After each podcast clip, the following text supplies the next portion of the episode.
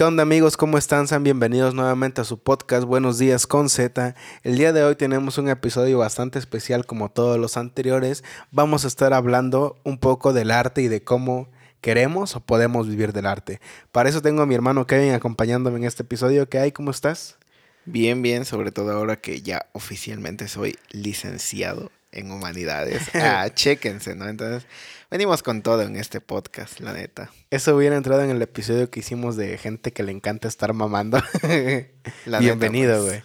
güey. Bueno, qué bueno que estás con nosotros eh, nuevamente. Y pues nada, no vamos a hablar de, de, del arte, de cómo podemos vivir del arte, haciendo una retrospectiva de cuál es, qué es el arte, ¿no?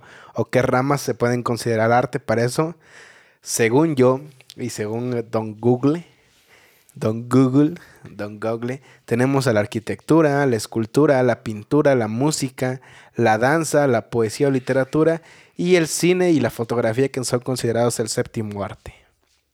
Bueno, primero que nada habría que considerar las preguntas iniciales, precisamente quiero, ¿no? Muchas veces, por ejemplo, yo siento que para elegir precisamente una carrera de artes es más porque tú realmente la quieres, ¿no? Entonces, todo, precisamente toda esa iniciativa parte de esa pregunta de quiero vivir del arte, ¿no?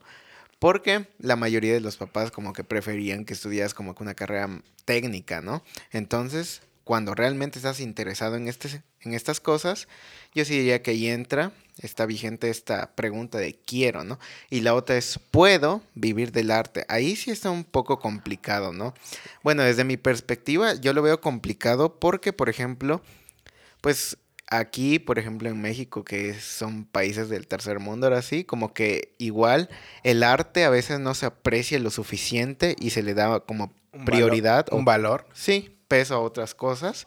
Entonces, está un poco difícil porque, por ejemplo, si lo comparas o, por ejemplo, mucha gente tiene como que un poco rara esta idea de, tal vez más presente la idea de ser escritor, ser músico, estas cosas, como que te van a dar mucho dinero cuando en realidad aquí en Latinoamérica pues no es así, ¿no? O sea, un escritor latino, latinoamericano no gana lo mismo que un escritor estadounidense, ¿no? Podríamos comparar tal vez a cualquier autor, yo qué sé, ¿no? Tal vez yéndonos a un, un poco más lejitos, no podrías comparar lo que es tal vez Carlos Cuauhtémoc Sánchez con lo que sería Stephen King, ¿no? Stephen King, y sobre todo tomando en cuenta que Stephen King es un hombre que escribe unos dos o tres libros al año y el Carlos Cuauhtémoc Sánchez hace un buen que ya no escucho de él. La verdad desconozco si ha sacado más libros, pero sería bueno para ponerlo en, en contraste, digamos. Exacto. Fíjate que eso que mencionas es muy cierto de que muchas veces el querer vivir del arte es un sueño que se nos forja cuando somos niños, ¿no? Muchas veces se sueña con querer ser la vida, tener una vida de rockstar o no recuerdo de algún niño que, haya querido ser escritor de pequeño, pero sí historiador, de historietas, de cómics, eh, bailarines también salen muchos casos. Entonces, sí siento que depende mucho de tu contexto donde te desarrolles, el que te nazca esa pasión por, por querer hacer arte, ¿no? Querer vivir del arte hacerlo prácticamente tu trabajo, Entonces, es muy difícil, dijeras tú, en México, pero no es imposible, ¿no? Yo creo que hay eh, lugares donde con menos condiciones eh, de todo tipo pueden hacer ese tipo de artes. Yo creo que también dependería de cómo es que quieres convertirte precisamente en ese artista, ¿no? Yo creo que muchas veces la gente como que tiene esta idea de que una obra o tu primera obra es la que tiene que pegar bastante bien cuando realmente no es así, ¿no? Muchas veces, por ejemplo, este tienes que pasar pues todavía por muchas etapas, ¿no? Como en este de que a lo mejor tienes un montón de pinturas, esculturas, todo tu arte está ahí, pero pues digamos no es lo suficientemente bueno tal vez para vender a, a nivel masivo como uno esperaría, ¿no? O por ejemplo hemos tenido estos actores, ¿no? Que antes de convertirse o lanzarse más a escalar más alto, aparecen en, pues ahora sí que en telenovelas o cosas así como de cuarta, podríamos decir. Sí, o siendo segunda de algo. Sí, ¿no? Como ah, teniendo papeles así medio raritos como en La Rosa de Guadalupe, unos esos papeles como que no se ven tan Este, creíbles, ¿no? sí, Pero sí. digamos que así, ¿no? Se empieza escalando o a veces apareciendo en cortos, ¿no? De estas empresas, de estos cines independientes, más o menos, ¿no? Cineastas independientes. O, por ejemplo, empezar tal vez vendiendo tus pinturas en la calle y ya después a lo mejor por ahí alguien te ve y ya te sugiere que podrías ir a esta galería a exponer, ¿no? No tanto a vender, pero sí por lo menos a exponer para que te des a conocer. Exacto, creo que ese es el trabajo más difícil de un artista, ¿no? Como tú dices, se va forjando a través del tiempo, de, a través de errores, a través de la práctica, a través de moverse en diferentes círculos sociales, ir promocionando lo que está realizando. Muchas personas tienen como la idea de que, ok, voy a hacer mi banda de rock y voy a hacer tres canciones, ¿no? Y ya a la tercera me tengo que volver famoso porque así es esto, ¿no? Entonces, creo que obvian muchas veces todo el proceso que implica eh, consagrarte como artista realmente, ¿no? Como un artista que gana dinero, güey. Podamos decirlo así, porque hay muchos artistas que a lo mejor no reciben un sueldo, pero sí son buenos. Que ya va dependiendo de muchas cosas, ¿no? Creo que más adelante podemos tratar de... Porque hay artistas que son malos y les pagan. Que es también una... Algo que nos rodea de- en estos momentos. Yo diría que, por ejemplo, aquí, o así es como tengo un poco esa perspectiva en Latinoamérica, que, por ejemplo, para tratar de vivir del arte, como que tendrías que tener antes, como que ahora sí, una carrera técnica, tal vez, o un empleo de respaldo, ¿no? Como que a veces precisamente estudiar arte es una segunda opción porque pues a largo plazo aquí en Latinoamérica pues no, no parece tan rentable, ¿no? Si no tienes contactos o si no te has dado a conocer, pues está muy difícil que la armes a veces, ¿no? Porque, por ejemplo, también se da el caso de que precisamente gente que ya tiene como este apoyo económico de sus familias, a veces tiene pues familiares que conoce a otras personas y ahí te van conectando y vas creciendo. Pero pues, por ejemplo, alguien que está empezando de cero y de ahí, o sea, sales de la universidad y te vas haciendo con tus amigos y entre tus amigos como que intentan apoyarse entre sí, pero pues igual, ¿no? No puedes esperar a que de un día para otro ya despegues y ganes el millón de pesos por publicar una obra que pues realmente apenas se está dando a conocer, ¿no? Exactamente, y fíjate que a, a todos los que alguna vez les ha tocado o han soñado con este rollo de ser arte, siempre se topan con pared cuando les dicen que tienen que tener un trabajo de respaldo por si su arte no funciona, ¿no? Es decir, yo conozco muchas personas que son ingenieros, que son licenciados, pero que en sus en sus ratos libres hacen música, pintan, se dedican a algún otro tipo de estas cosas. Y entonces sí como es un freno, ¿no? ¿Cuánto realmente tienes que arriesgar para decir, ¿sabes qué? Voy a, voy a vivir del arte y voy a dejar todo lo demás, ¿no? Porque pues es, es complicado realmente. Yo creo que sin, hasta que no tienes una carrera sólida eh, en alguna rama del arte, es muy difícil que sea tu único ingreso. Sí, algo que mucha gente también dijeras tú, o lo que dijiste al principio, de que también no es imposible vivir del arte, ¿no? Porque, por ejemplo, lo que tenemos aquí en México también son algunas becas, por ejemplo, en yo que me titulé de, en el área de literatura, por ejemplo, a nosotros eh, nos dan algunas becas, no directamente la universidad, sino que estas las tienes que buscar, pero, por ejemplo, puedes concursar en algunos pre- por algunos premios, ¿no? Por ejemplo, el famosísimo premio de Alfaguara, ¿no? Que igual te compensa por escribir una novela. Ahorita también está el de Gandhi y me parece que todavía está abierta una convocatoria que es de las letras mexicanas que te permite, por ejemplo, eh, estudiar ahí en la Ciudad de México, ir a cursos para corregir un escrito que después de 12 meses de trabajo lo vas a entregar y todo ese tiempo ellos te están dando una beca precisamente para que no trabajes y te concentres en tu obra. Es como la beca de Guillermo del Toro que ha dado a los cineastas también, ¿no? Sí, ¿no? Algo así, precisamente para apoyar, ¿no? Porque Exacto. mucha gente, como te digo, o sea, sí tiene esta idea de que pues es súper difícil, o sea, llega un momento en el que dijeras tú esta idea estadounidense o americana se desvanece y empiezas a decir, es que demonios, ¿para qué estudiar arte si Latinoamérica no me va a dejar vivir de esto, ¿no? Pero después salen estas cositas que te hacen creer que tal vez sí sea posible, ¿no? Sí, que ciertamente ahorita que tenemos muchos los medios de comunicación de las redes sociales, muchos artistas han llevado su trabajo a diferentes lugares y partes del mundo precisamente con la publicidad que se dan a través de redes sociales. Por ejemplo, mm, bueno, ahora sí creo que habría que ponerse un poco en los zapatos de alguien, de un artista. Entonces, por ejemplo, ¿tú qué dirías que son las trabas que tiene que tienen precisamente alguien que quiere iniciar en el arte? ¿O qué errores son los que más cometen estas personas a la hora de iniciarse precisamente en, el, en las artes? Fíjate, bueno, antes de eso, fíjate que para ah, lo que hablábamos de ser un, querer ser un artista, fíjate que en la actualidad, o bueno, no sé si siempre ha sido así, pero siempre influye mucho qué tan sociable eres. Si eres una persona muy social, muy alegre, muy este, que tienes conocidos, gente por todos lados, siento que se te abren las puertas más fácil que una persona más introvertida, una persona que casi no habla, tiene más posibilidades una persona que sí socializa con todos de lograr llevar su producto a más personas. Entonces siento que esa es una de las primeras trabas que tienes como artista o como alguien que quiere vender su arte. Otra de las trabas que yo siento que que nos pasa muy a menudo, que les ha pasado muy a menudo, es, es creer que ya tienes una obra maestra, ¿sabes? El decir, hice este trabajo, hice esta pintura y esta es mi, obra maestra, lo máximo que puedo hacer, y estancarte y esperar que esa realidad realmente sea tu obra maestra, sabiendo que las obras maestras salen espontáneamente a través de los años. Hay artistas que les lleva incluso 10 años a hacer una obra maestra, hay artistas que nunca en su vida van a ser una obra maestra. sí, exactamente. O hay veces que ocurre todo lo contrario, ¿no? Que de hecho te puedes llevar toda tu vida escribiendo algo y que no termina siendo la obra maestra que esperabas, ¿no? Y pues no te puedes excusar diciendo, es que me tardé 20 años escribiendo esta novela y es la novela de mi vida, ¿no? Porque así no funciona, obviamente, ¿no?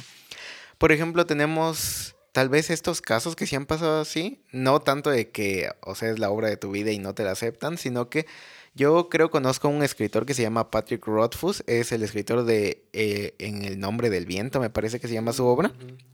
Y este escritor precisamente se tardó como 10 años escribiendo su primer libro, lo publicó y digamos que hasta cierto punto tuvo buena recepción, pero pues igual no, o sea, ahí digamos es ese pudo haber sido yo que sé, no un golpe de suerte, pero pues como decíamos, hay personas que no tienen esa misma ventaja. Algo que decías tú, por ejemplo, el nivel económico sí tiene gran importancia porque, por ejemplo, aquí en México hemos tenido, por ejemplo, escritores como Carlos Fuentes o lo que es Salvador Elizondo, ¿no? Que ellos, digamos, tenían una buena estabilidad económica que precisamente les permitía a, no solo dedicarse a la literatura, ¿no? O dedicarse más bien enteramente la literatura. Exacto. Porque pues no tenían otras carencias que otros artistas tienen, ¿no? Entonces, por ejemplo, Salvador Elizondo tenía muy marcada esta, esta idea de los japoneses. De hecho, me parece que viajó ahí a Japón, viajó a varios lugares y de ahí empezó a nutrirse en su literatura.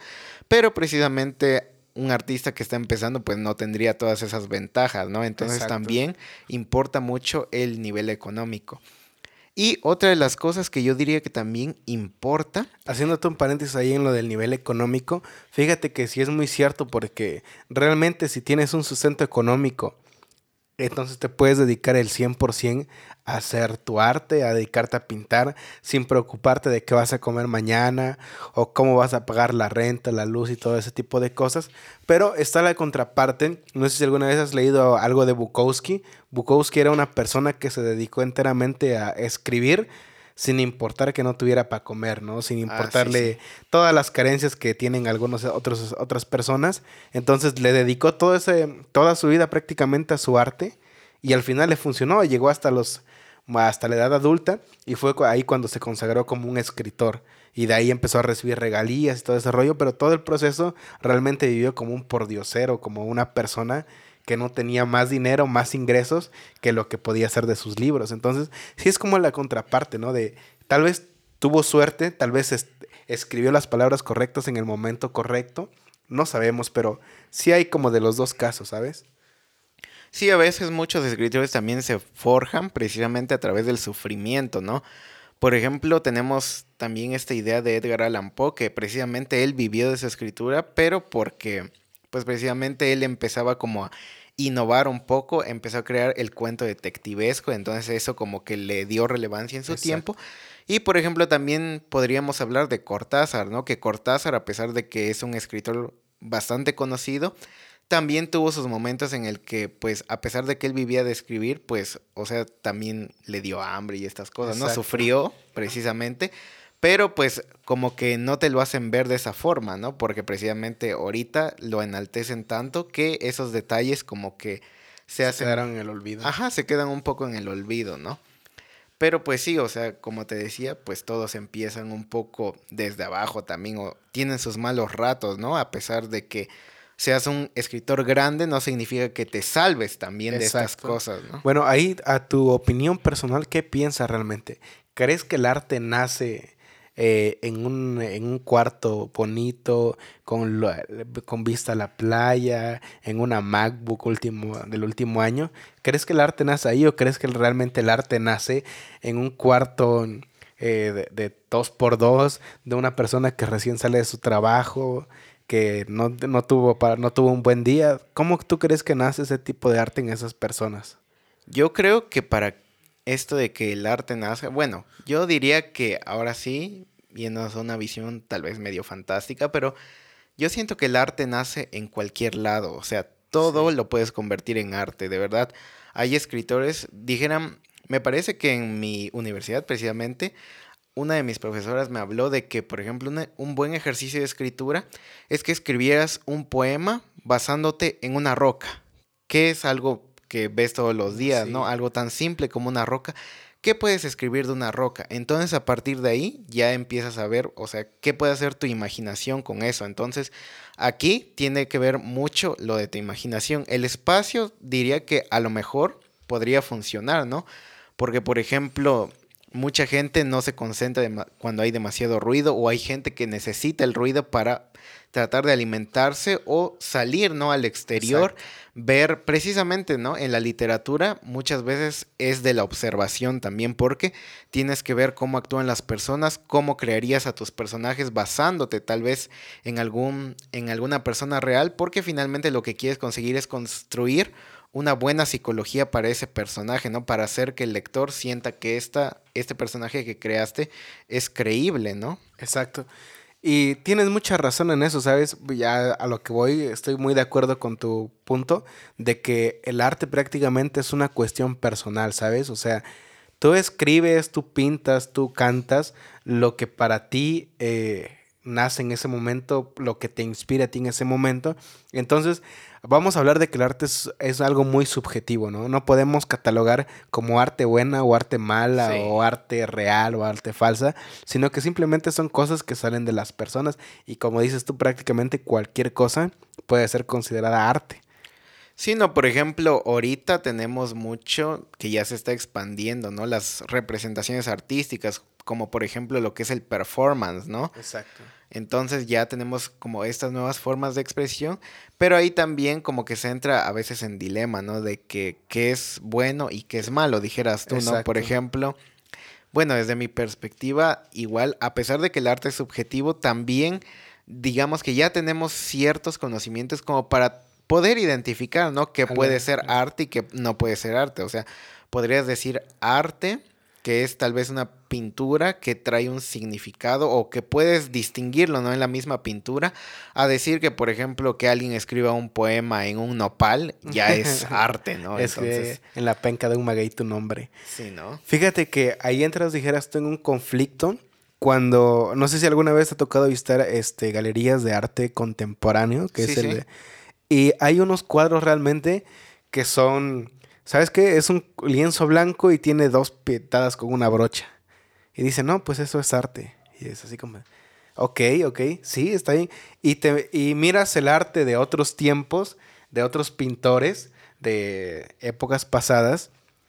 Y dices, ok, o sea, no, no puedes comparar la noche estrellada de Van Gogh con un brochazo, dos brochazos de un arte contemporáneo. Entonces, sí crea conflicto como realmente qué interpretas como arte o qué realmente está considerado como arte en nuestros tiempos, ¿sabes? Es un conflicto bastante bastante, y bueno, es un más, más personal, ¿sabes? Más de interpretación, porque tal vez para mí no significa nada los dos brochazos, ¿no? Pero para otra persona sí, sí ve arte, tal vez, tal vez identifica. Sí, no me recuerda mucho a un episodio de The Walking Dead precisamente cuando hay un pedazo en el que ah, no hablan de eso, pero sí ven una pintura y uno de los personajes dice, mira esta pintura que se supone que está en, una casa de ricos y dice, mira, esta pintura parece como si un perro se hubiera sentado y hubiera embarrado su culo en esta pintura, ¿no?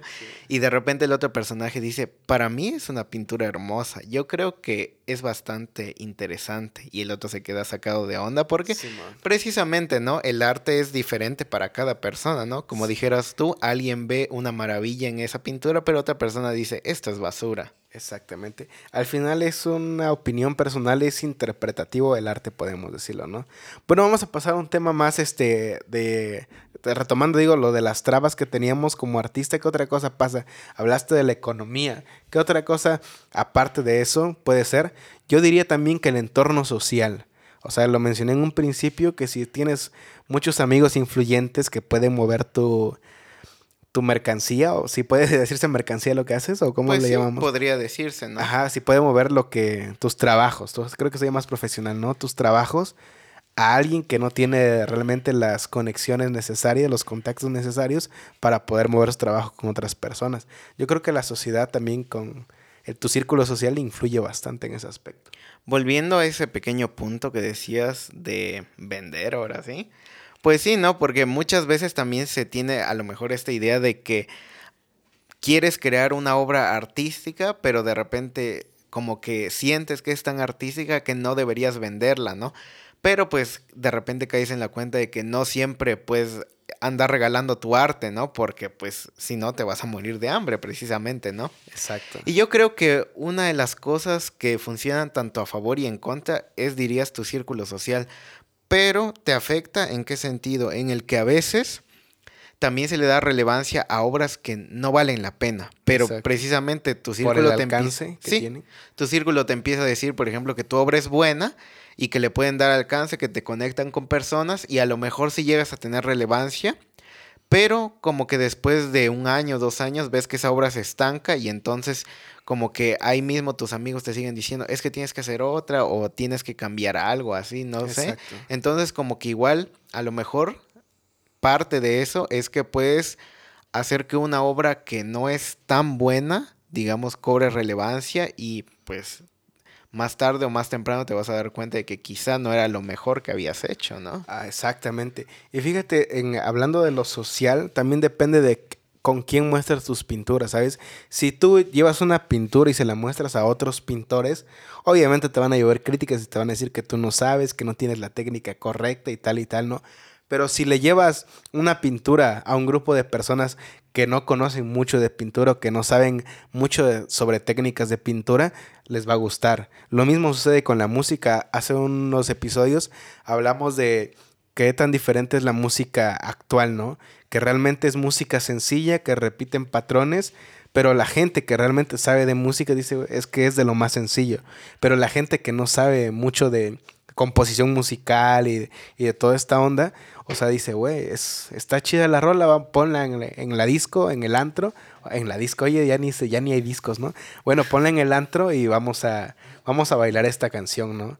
Entonces siento que sí, depende del público al que lleves tu material, es las críticas que vas a recibir, e incluso te puede cerrar puertas, ¿sabes? Sí, yo creo que también esto es bastante peligroso, ¿no? Porque, eh, por ejemplo, como te decía, ¿no? De repente puedes tener algo muy bueno, pero algo no tan bueno. Y también yo diría que depende de qué es lo que quieres obtener tú. O sea, a la hora de referirnos a la crítica, ¿no? Porque, por ejemplo, si quieres recibir a lo mejor una felicitación por lo que estás haciendo, pues simplemente ve con tu madre, ¿no? O con tus familiares, porque sabes que ahí vas a recibir apoyo. Pero si realmente quisieras una crítica constructiva, probablemente sí tengas que ir con desconocidos o con personas que sabes que te van a decir la verdad, ¿no?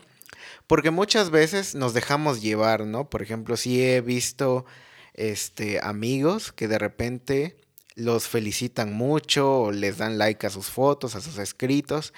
Y mucha gente les comenta, ¿no? Deberías mandarlo a una revista y de repente como que sí se animan un montón y al rato están preguntando, un montón de gente me dijo que debería publicar esto, ¿no? ¿Lo hago o no lo hago, ¿no? Y la gente, sí, deberías hacerlo. Y de repente empieza esa traba porque de repente mandas tu pintura, mandas tu escrito o mandas tu canción a alguien importante y te la rechazan de buenas a primeras porque te dicen que no sirve. Y entonces ahí también entras un poco, a lo mejor te desanimas porque decías, un montón de gente podría comprarlo, pero tendrías que preguntarte también, ¿la gente lo va a comprar porque realmente es bueno o solo porque es amigo, tuyo? Exacto. Sí, ahí entramos en ese, en ese conflicto de que realmente puede ser arte, que al final el arte en esos tiempos se ha visto más como un negocio, ¿sabes? De si vende, lo publicamos. Hay muchos este, youtubers que han hecho libros, imagínate, ¿no? Han hecho libros y que a lo mejor no son tan buenos como escritores que se dedican a eso, pero por el simple hecho de tener alcance, o sea, lo meten a un mercado donde mucha gente lo compra, ¿sabes? Sí, de hecho hubo un debate, ¿no? En esto de las editoriales, porque, por ejemplo, me parece que un libro de este youtuber famoso que es Wherever Tomorrow lo estaba publicando el Fondo de Cultura Económica, una, una editorial, digamos, prestigiosa, y empezaron a decir que por qué, cómo es que una editorial se rebajaba tanto.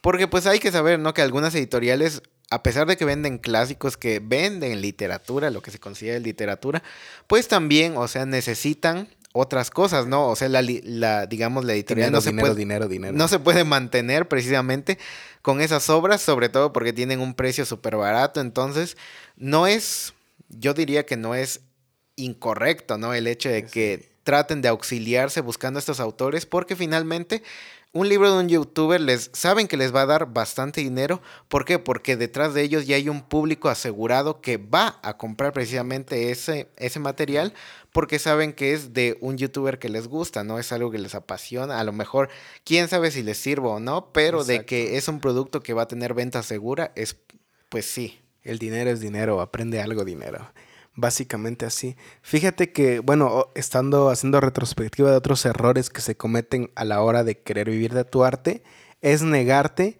a seguir aprendiendo de tu arte, ¿sabes?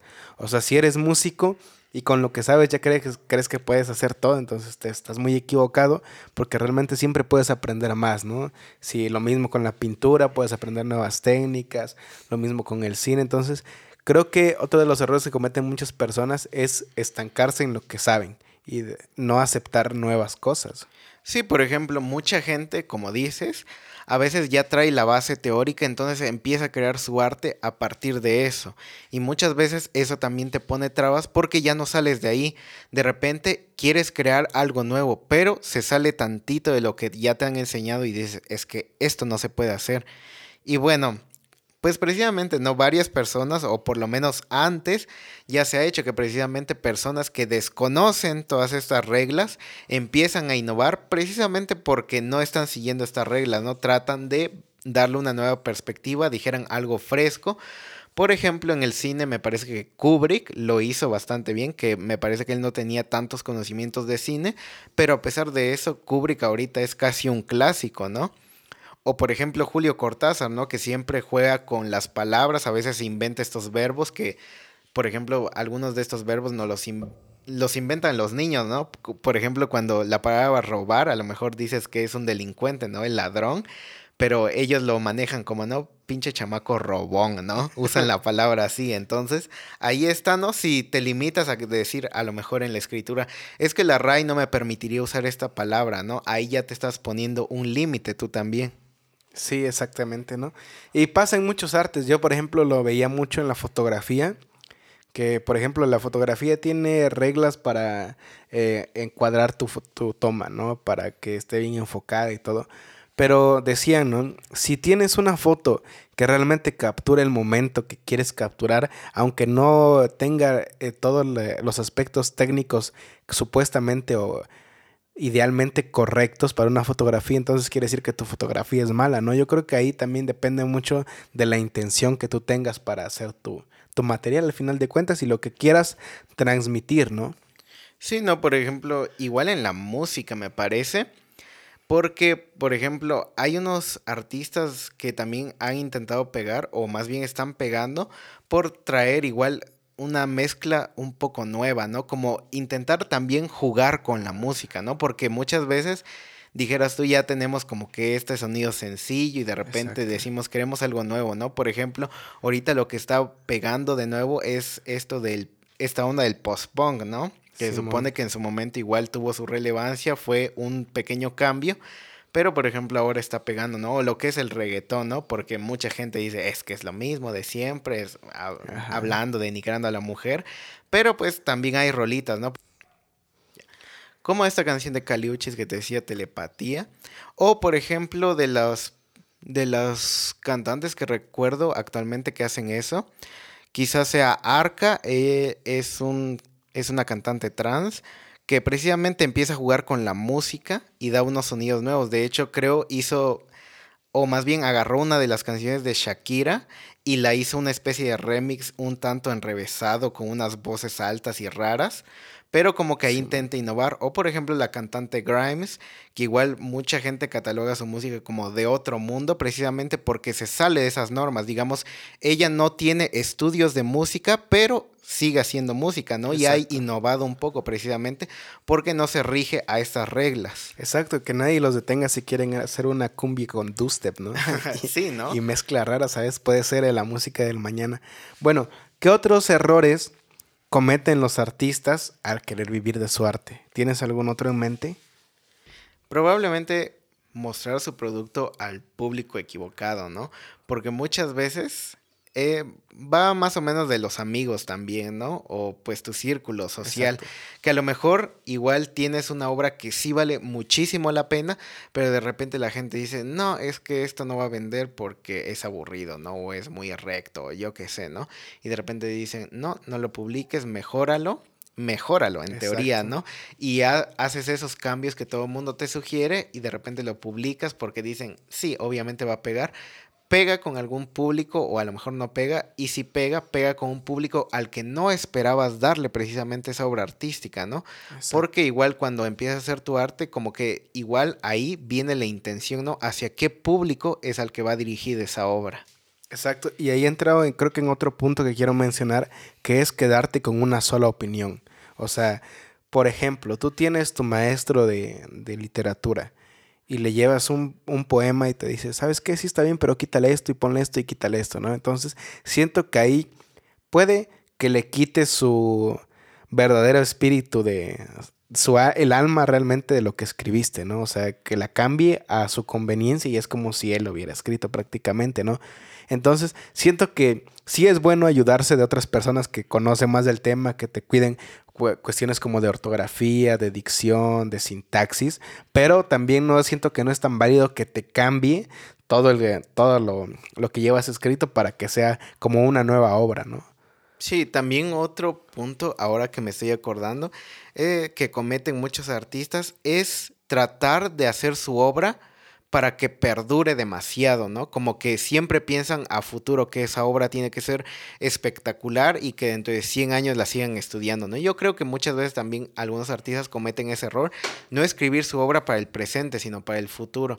Y a veces, pues sí te puede funcionar, ¿no? Porque, por ejemplo, me recuerda a este autor, Juan Rulfo, que igual es bastante popular aquí en Latinoamérica que en su momento mucha gente lo criticó, le dijo que su estructura no estaba bien, que lo que escribía no era para nada bueno, que se salía de todas las reglas y precisamente el mismo Rulfo dijo que la gente no estaba preparada para su escritura, ¿no? ¿Y qué sucede después de un tiempo? Que efectivamente otras personas le empiezan a dar relevancia, empieza a tener mayor fuerza su literatura y entonces se dan cuenta de que precisamente no, no estaban preparados para esa literatura porque consiguió innovar saliéndose precisamente de esas estructuras, ¿no? Que mucha gente decía que si la, como él la rompía, pues no iban a funcionar, pero que terminó sucediendo todo lo contrario, ¿no? Exacto. Fíjate que ya que estamos retomando esto, recordé otro aspecto que muchos artistas cometen ese error de querer parecerse a otros artistas, ¿sabes?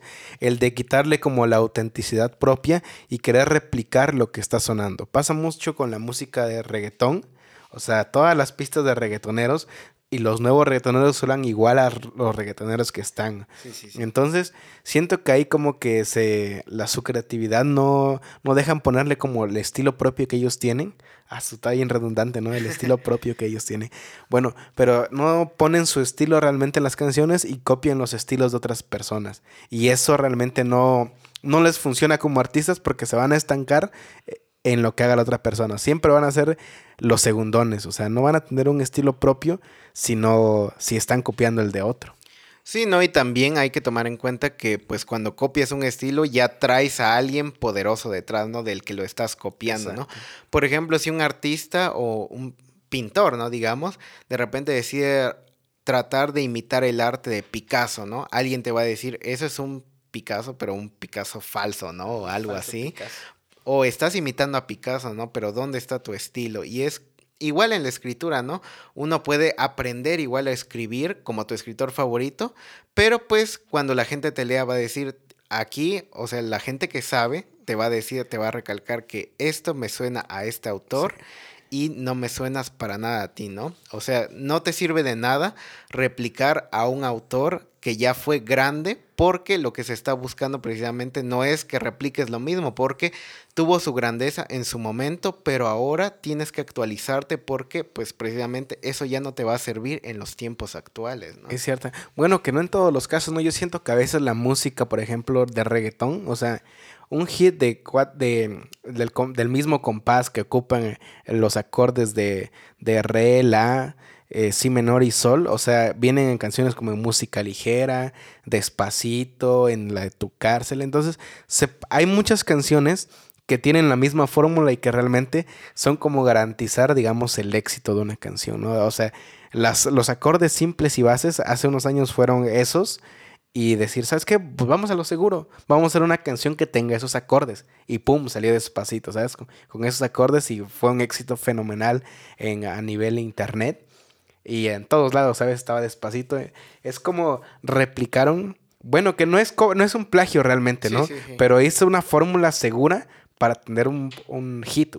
Sí, me parece que en música, ahora que lo recuerdo también, hay una fórmula que ocupan muchos artistas como que pegan bastante, ¿no? En las radios que precisamente es que metas el coro antes de los 30 segundos. ¿Por qué? Porque la mayoría de gente está esperando el coro. El coro es como el momento cumbre de la canción. Exactamente, es lo que hace que esta canción esté pegajosa.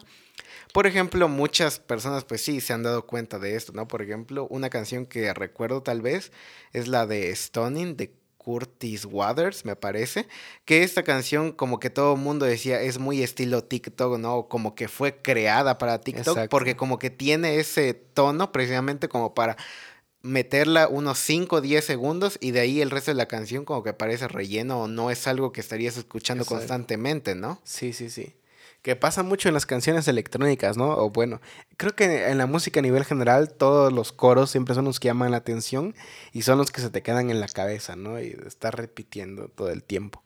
Ok, bueno, vamos a pasar a, a los últimos errores ya para cerrar este episodio y ya estamos llegando al final. ¿Tienes algún otro que quieras mencionar? Creo que por el momento no se me ocurre. ¿Tú tienes alguno? Eh, fíjate que yo creo que es eh, a un error que se me comete mucho es a veces pagar por publicidad.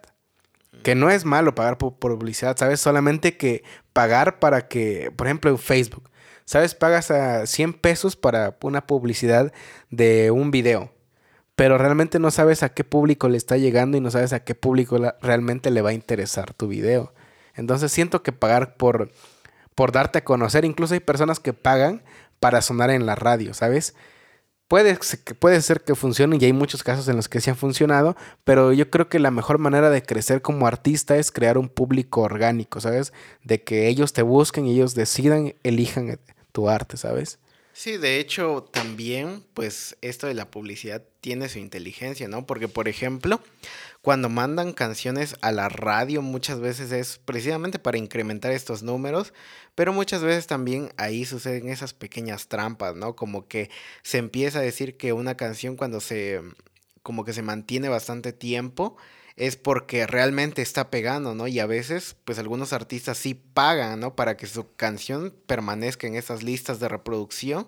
O, por ejemplo, en el caso de las editoriales, algo que he escuchado que sucede mucho, es, por ejemplo, que de repente alguien publica un libro y este libro, le, la primera tirada es como de 5.000 ejemplares, ¿no? Pero para que te venda más, de repente hacen una segunda edición y dicen que la primera tirada fue de 100.000 ejemplares, ¿no? Y dices, entonces este libro es muy bueno, por eso les, le sacaron una reimpresión, porque si se vendieron los 100.000 ejemplares, que en realidad eran 5.000, quiere decir que esta obra es buena, ¿no? Y que vale la pena. Entonces mucha gente también se va con esa finta de que porque ha vendido bastante, tiene que ser un producto bueno, ¿no? Sí, al final son trucos publicitarios, ¿no? De lo que estamos hablando. Bueno, yo creo que con eso vamos a terminar nuestro episodio del día de hoy. Sé que faltaron muchas cosas más que hablar por las personas que quieran vivir del arte, pero creo que en este tenemos cosas que no debes de hacer si quieres vivir del arte, ¿no? Creo que englobamos un poco, tal vez en la segunda parte hablemos de cosas que sí debes de hacer para poder vivir de tu arte. Bueno, no sé con qué quieras cerrar este episodio. ¿Algún comentario final para cerrar? Pues quizá que no se desanime, ¿no? O sea, ahorita empezamos igual muy pesimistas diciendo que estás en Latinoamérica y te vas a morir de hambre por eso. De hecho, en mi misma carrera de humanidades, un montón de gente me lo decía de que para que eliges humanidades, sabes que te vas a morir de hambre, ¿no? Sabes que las humanidades no te dejan nada de comer, ¿no? O por ejemplo, ¿de qué puedes trabajar ahí, ¿no? Entonces que igual no se dejen llevar por estos comentarios, ¿no? Porque a fin de cuentas también tiene que ver mucho con tu pasión, ¿no? Desear precisamente hacer arte, porque al final el arte es una forma de expresión, ¿no? Entonces, a veces no sabes cuándo puedes necesitar precisamente ese apoyo, ¿no? Porque muchas veces hay algunas obras que precisamente surgen de, en la decadencia, ¿no? Que de repente has tenido un mal día y de repente te llega la inspiración o, no sé, tal vez tuviste una tragedia y ya piensas en algo increíble y se convierte en arte. Entonces, ese bueno, pues sí, yo igual diría algo parecido, ¿sabes? De que no se den por vencido, que siempre hay que ser constantes.